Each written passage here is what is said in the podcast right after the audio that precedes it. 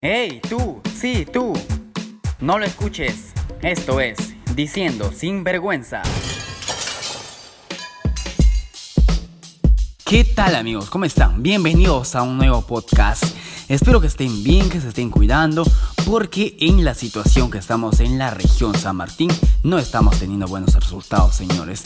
Es muy lamentable ver a muchas eh, personas como sufren en buscar o en tener a la mano un balón de oxígeno para poder abastecer a ese familiar internado a causa del COVID. Y peor, señores, ahora los balones o válvulas se están perdiendo en los nosocomios que están atendiendo a pacientes COVID. Situación real y muy crítica que se está viviendo, señores, en la región San Martín. Y a pesar de esto, pues eh, hay mucha gente que sigue pues eh, pensando en las fiestas, en las discotecas o en los conciertos que se daban mes a mes. Pero bueno, hoy hablando de conciertos, una de las eh, personas que están sufriendo ahora con el tema del coronavirus son los cantantes.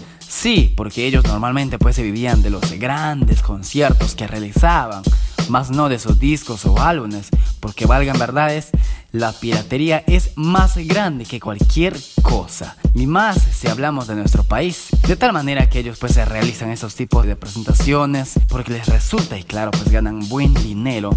Y ahora, y ahora más que nunca la situación está fregado para los artistas y lo van a tener difícil un buen tiempo. Por si acaso nos referimos también a las grandes orquestas que hay en Perú. Ellos también de cualquier otra manera se están viendo afectados. Ahí tenemos por ejemplo Agua Marina, la Gran Orquesta, Armonía 10, Los Tigres de la Cumbia, Corazón Serrano y por supuesto que ahí también se suma Davis Orozco y muchas más que no mencionamos que de cualquier forma se están viendo afectadas.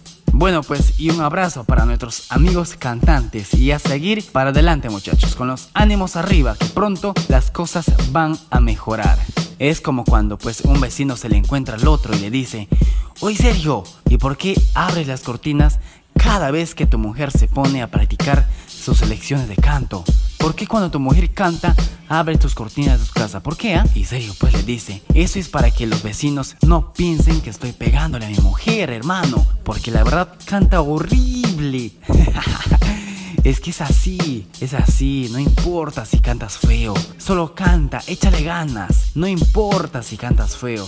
Cuando estés triste, ponte a cantar, eso es la solución. Cuando estés triste, haz que esos gallitos alegren tu vida. Ahí te vas a dar cuenta que tu voz es peor que tus problemas. Bien amigos, ya llegamos a la parte final de nuestro podcast.